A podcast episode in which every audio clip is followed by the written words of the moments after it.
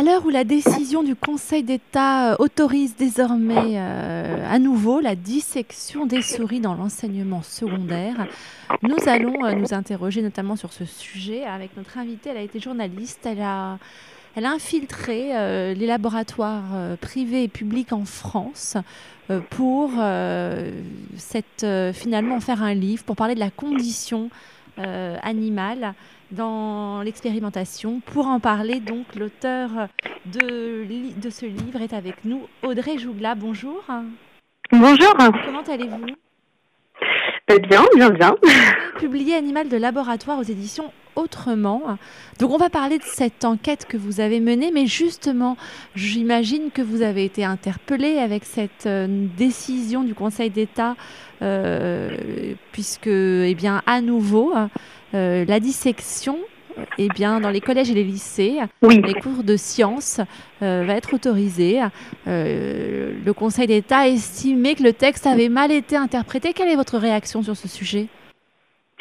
Euh, alors déjà, ce qui est assez euh, curieux, c'est qu'en fait, bon, ben, euh, au niveau juridique, la décision du Conseil d'État se base sur le fait que normalement, selon le Conseil d'État, en fait, la directive européenne, donc qui est relative aux, animaux utilisés à des fins scientifiques, ayant été transposée a priori correctement dans le code rural et maritime, et celui-ci n'interdisant pas les dissections, donc les dissections ne devraient pas être interdites. Donc déjà, en fait, ça se base sur une décision qui suppose que euh, la directive est respectée. Or, l'esprit de la directive européenne euh, est quand même assez clair, c'est-à-dire qu'il est très clairement précisé quand il y a des méthodes substitutives, donc sans animaux qui existent, on ne doit pas utiliser d'animaux.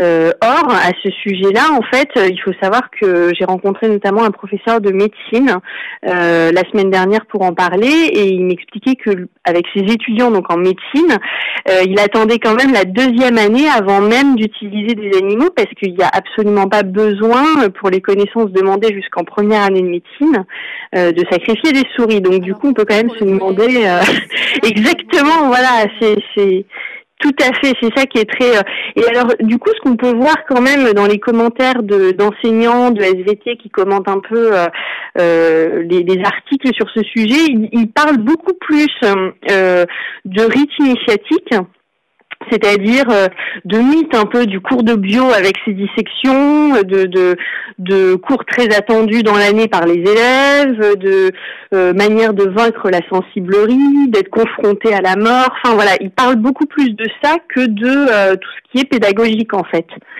La situation juridique des animaux.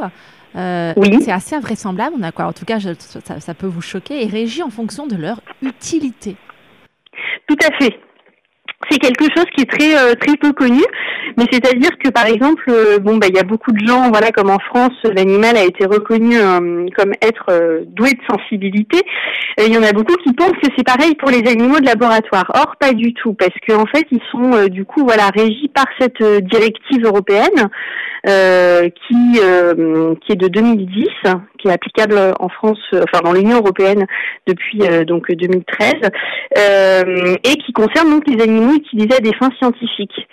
Euh, et c'est-à-dire qu'il il en va de même pour les animaux de l'élevage, les animaux euh, sauvages, les nuisibles.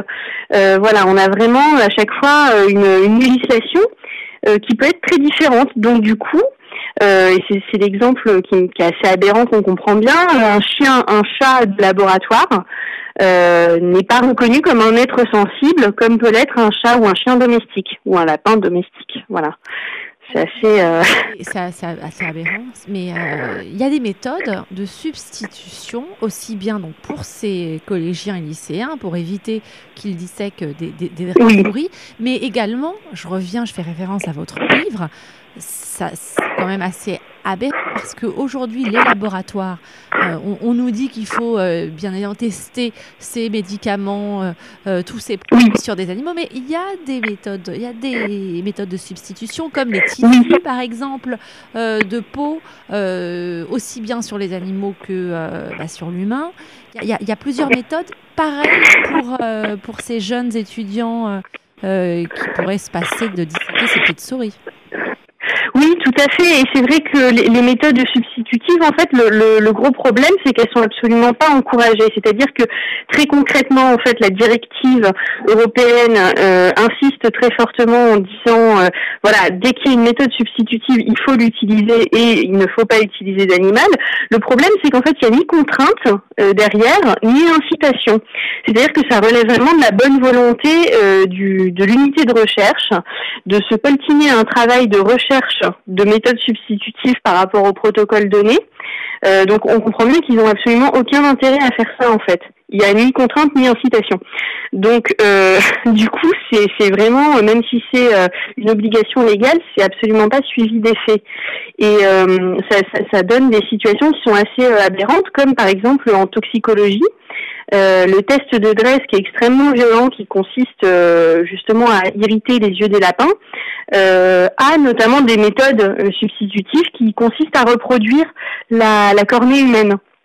Donc c'est très bien parce que c'est des méthodes qui déjà évitent totalement la souffrance animale et en plus c'est extrêmement fidèle à l'œil humain. Et malgré l'existence de ces méthodes-là de reproduction de cornée humaine, on utilise toujours les lapins euh, pour ce test de toxicologie qui est extrêmement barbare. Donc ça prouve bien que c'est pas c'est pas suivi d'effet.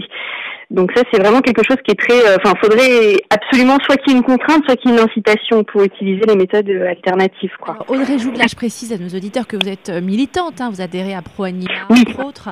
et... je, je, reverse en fait une, une partie des, des droits d'auteur voilà du livre. Ouais. Alors justement ce livre édifiant, on a j'ai du mal à, à le lire euh, oui. Euh, on n'en sort pas indemne quand on voit les la manière dont sont traités. Euh, vous dites que les électrodes sont plantées dans les boîtes crâniennes des animaux. Ils sont obligés de. Quoi, c'est pendant des heures. ils sont obligés de rester concentrés sans avoir le droit de boire ou de manger, justement parce que pour, pour les utiliser au mieux afin de, de, les utiliser pour ces expériences, c'est d'une cruauté sans nom. Comment avez-vous réussi à infiltrer les laboratoires puisqu'on sait que c'est quasiment impossible de rentrer dans ces... Oui, alors oui, ben, c'est très euh, effectivement c'est très compliqué et ça m'a demandé euh, beaucoup de temps et surtout de, de réflexion en fait euh, au préalable. en fait j'ai repris des études de philosophie et j'ai décidé de consacrer un mémoire de recherche en philosophie sur l'éthique animale et la justification de du mal nécessaire dans l'expérimentation animale. Euh, donc, il faut savoir que cet argument-là, c'est vraiment l'argument euh, principal euh, des gens qui pratiquent l'expérimentation animale, que ce soit donc les laboratoires, les, les, élevages, hein, parce que j'insiste, il n'y a pas que les laboratoires qui sont un peu voilà complices de, de, fin, de cette souffrance-là. Il y a aussi tout un tas d'autres acteurs privés, notamment les élevages d'animaux de laboratoire, les fournisseurs de matériel pour les. Oui, et, voilà, il y a, il y a vraiment tout un tas d'acteurs euh, très différents qu'on a du mal à, à, imaginer quand on connaît pas ce sujet. Euh, c'est vraiment un business, quoi. Et, et c'est vrai que donc avec ce, cette alibi un peu du mémoire, bon, ça, ça, ça a vraiment pas été facile, mais euh, en tout cas, ça m'a permis de, de rentrer en tout cas dans ce dans ce milieu-là. Euh, donc c'est vraiment par le biais du mémoire de recherche sur euh, l'éthique et la justification du mal. Voilà. Chaque année, à, environ 12 millions euh, d'animaux servent de cobayes dans, tout, dans toute l'Europe. Hein. ça traverse euh, toute l'Europe. Tout à fait. Euh, c'est énorme. ça passe aussi bien. les rongeurs occupent la plus grande place, mais pas seulement. Il y a aussi des chevaux, des vaches, des moutons, des chiens, des chats, des oiseaux, des insectes. Oui. Toutes les espèces, oui. J'imagine bien qu'on pourrait réduire mais, considérablement ces chiffres. Oui, et alors surtout il y a des aspects euh, que, que moi-même, enfin, j'ignorais totalement et sur lesquels les chercheurs euh, sont très souvent d'accord. Euh, et c'est-à-dire qu'il y, a, beaucoup d'expériences qui sont redondantes et qui sont menées tout simplement parce que les résultats ne sont pas mutualisés, les résultats négatifs des expériences menées sur les animaux ne sont pas mutualisés entre les laboratoires pour des raisons soi-disant de concurrence et de donc de, de pour éviter que les équipes soient éventuellement privées de budget dans leur recherche. Donc euh, finalement, on se retrouve avec des expériences qui peuvent être les mêmes euh, dans différents endroits. Donc on n'est pas du tout dans une optique de progrès euh, de, la, science ou de progrès euh, vertueux en vue d'une amélioration de la santé euh, humaine. On est vraiment dans une logique de business concurrentiel. Et donc ça c'est un exemple très concret. Mais il y a d'autres exemples d'expériences qui sont totalement redondantes et notamment il faut savoir que dans le ratio de mise sur le marché des médicaments, euh, qui est quand même un, business énorme. Hein, on est vraiment dans une ère de surmédicalisation euh, euh, au niveau de, des médicaments qui sont mis sur le marché. Et il faut savoir que c'est à peu près euh, 10 000 expériences pour euh, 10 médicaments, euh, enfin pour euh, réussir, on va dire, à avoir 10 000 molécules, en tout cas pour un ratio de 10 médicaments candidats et un médicament commercialisé. Donc ça veut dire que pour chaque médicament commercialisé, on a à peu près 10 000 euh, euh, expériences préalables. quoi. C'est euh, délirant. Donc, euh... vous permettez, quand, quand j'ai lu, oui. j'ai dit mais c'est pas possible quoi. Donc on voit, bon, on s'en doutait, on voit bien toute l'économie parallèle, comme vous venez de le dire, entre les labos et l'industrie pharmaceutique, c'est phénoménal. Mais la course aux publications des chercheurs, ça, oui, tout à fait. On a l'impression de marcher sur la tête. Ben, C'est-à-dire que du coup, il euh, y, a, y, a, cette notion en fait d'essayer de trouver le sujet sur lequel on n'a pas écrit ou sur lequel, euh, mais comme ça se fait dans d'autres matières, c'est simplement euh, la différence, c'est simplement que là en fait il y a de la souffrance animale qui est très clairement euh, en conséquence. Voilà, et du coup, on se retrouve en fait dans une logique de publication où il faut effectivement trouver ce qui n'a pas été fait. Et, euh, et j'insiste sur, sur ce point-là, c'est-à-dire que la recherche fondamentale, c'est 46% des expériences aujourd'hui, donc c'est à peu près un animal sur deux. Euh, et le problème de la recherche fondamentale, c'est que comme c'est de la recherche qui n'est pas vouée à être appliquée euh, à l'homme sur du court terme, mais qui a pour but d'augmenter, on va dire, le, le, socle de connaissances du vivant. Euh, il n'y a absolument aucune remise en cause ou remise en question possible. Euh, C'est-à-dire que c'est un, un, secteur qui ne, ne tolère pas en fait le questionnement en termes d'utilité. Euh, et ça, c'est très problématique parce que du coup, on peut justifier absolument tout et n'importe quoi.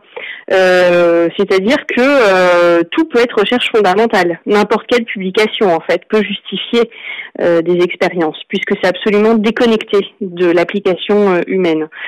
Et euh, c'est la définition même, en fait, de ce champ de recherche-là. Et du coup, ça ne tolère pas, en fait, la critique ou ça ne tolère pas, en tout cas, l'application sur l'homme comme comme c'est pas tenu de résultat, en fait. Voilà. Euh, quand même, là, on a pris cet exemple. Mais, mais certains de nos auditeurs vont quand même se dire, mais ça serait quand même difficile de dire où on en serait aujourd'hui euh, dans la médecine.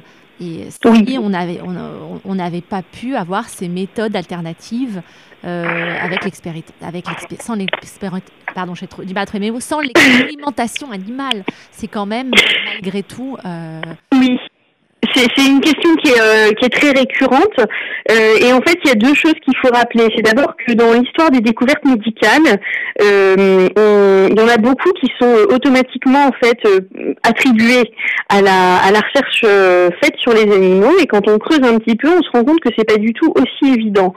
Par exemple, le, la, le stent cardiaque c'est une, une, une, découverte qui a été à tort attribuée en fait à l'expérimentation animale, alors qu'en fait, euh, ça n'est absolument pas lié à ça. Donc ça, c'est un point qui est important de rappeler, c'est-à-dire que dans, l'historique de toutes les découvertes médicales, euh, euh, c'est un peu très facilement d'emblée attribué à la recherche animale, alors que c'est pas du tout aussi évident que ça. Euh, donc c'est quand même une précaution à avoir. Et ensuite, pour celles qui sont effectivement liées et qui sont indéniables, hein, c'est vraiment quelque chose qui est important de rappeler. Il y a beaucoup effectivement de, de découvertes, notamment les greffes d'organes, hein, même aujourd'hui.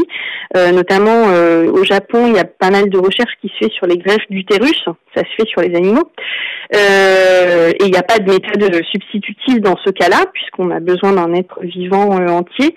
Il faut savoir que, enfin moi c'est ce que je dis toujours, quand bien même en fait ça se fait, euh, c'est pas la question aujourd'hui, c'est-à-dire qu'il y a tellement à faire hein, avant d'en arriver là et avant euh, euh, d'être à ce stade ultime en fait de d'amélioration, si je puis dire, euh, de, la condition animale. Enfin, j'aimerais bien qu'on en soit là en fait, et on n'en est pas du tout là. C'est-à-dire qu'on peut faire énormément de choses euh, avant de se poser les questions ultimes justement des cas où il n'y a pas de méthode alternative où on peut pas faire autrement. et... je, me permets, je repense à Lolita oui. que nous avons eu sur, sur, sur notre antenne dans Rachel Co et qui avait soulevé le problème de la cause animale. Et, et d'ailleurs, elle a appelé au boycott de la compagnie aérienne Air France oui, je transporte les singes. Transporte des singes euh, dans des conditions terribles, donc en cargo, dans les soutes, quand nous on voyage euh, pour partir en vacances, elle fait des allées, cette compagnie, euh, elle dénonce ce trafic animal, quoi, parce qu'en fait c'est pas du trafic, mais ils font le transport pour ces laboratoires, pour des expériences. vous avez également ce livre enquêté. Je conseille à tous nos auditeurs de, de, le lire. Un dernier point, une dernière question avant de vous quitter. Comment expliquez-vous que les militants de la cause animale soient pas tellement pris au sérieux? C'est euh, ça commence un petit peu les mentalités commencent à changer, mais quand même il y a du travail, surtout en France. exactement. Oui, mais, mais je, je, comprends bien et c'est quelque chose d'ailleurs, j'en profite pour le souligner, qui est aussi euh, très remis en question euh, dans mon livre. Enfin, j'y vais pas de main morte euh, avec les militants de la cause animale, tout comme, enfin voilà, il y a quand même cette, cette, cette, réflexion. Je veux dire, c'est pas un livre militant dans le sens où c'est pas 250 pages de pamphlets. voilà, c'est, il y a aussi cette question-là justement de oui, des, militants qui sont pas du tout pris au sérieux. Et, moi-même je m'interrogeais justement sur ça. Et c'est pour ça que j'ai fait cette enquête toute seule parce que je me demandais jusqu'à quel point en fait je pouvais faire confiance aux associations de protection animale sur ce sujet-là euh, de, l'expérimentation animale. Euh, et, et je trouvais pas en fait de données euh, voilà non issues enfin soit d'un camp soit de l'autre en fait. Donc je c'était très très manichéen comme vision. Et je pense qu'en fait c'est ce qui ce qui voilà ce qui gêne un petit peu la société civile par rapport aux militants, c'est qu'on a l'impression qu'il y a un extrémisme de la pensée euh, qui est souvent en fait celui d'un choix alimentaire qui est euh, végétarien ou végétalien qui peut paraître assez euh, sectaire. Je, parle du point de vue perception grand public et je pense que du coup on se dit oh là là ces gens-là, enfin voilà, le régime alimentaire fait qu'on fait un amalgame en fait sur la pensée et ensuite je, voilà je pense que c'est comment dire une perception de, de, militants extrémistes qui peut euh, qui peut effrayer alors que en fait les extrémistes il y en a vraiment partout. Enfin il y en a autant dans les laboratoires que euh, euh, enfin on en trouve partout en fait des gens qui sont extrémistes dans leur position. C'est pas seulement des, des, militants. Mais je pense que du coup voilà le régime alimentaire fait que les gens peuvent faire un amalgame et se dire ils sont extrêmement intolérants repliés sur eux-mêmes tout ça alors que c'est pas c'est pas vrai. Évidemment, comme dans tous les groupes militants, euh, il y a toujours euh, euh, des, individus qui sont plus radicaux que d'autres, mais je, pense que la perception du grand public change dans le bon sens en fait petit à petit. Peut-être qu'ils seront un peu plus avec le temps conscient de, de, ça. Merci beaucoup Audrey Jougla. Je rappelle. Merci à vous. Écrit Animal de laboratoire aux éditions. Profession, oui, profession animale de laboratoire. Pardon, excusez-moi. Il y a le mot profession qui est assez ironique, hein, du coup, évidemment. Peut-être euh, zappé le profession ouais. de laboratoire euh, que je conseille euh, à tous mes auditeurs de lire. On peut le trouver sur Amazon, paru aux éditions Autrement. Merci beaucoup Audrey Jougla et, n'hésitez pas à intervenir sur l'antenne de FRL pour défendre la cause animale comme vous le ben, Merci à vous en tout cas. Merci. Au revoir.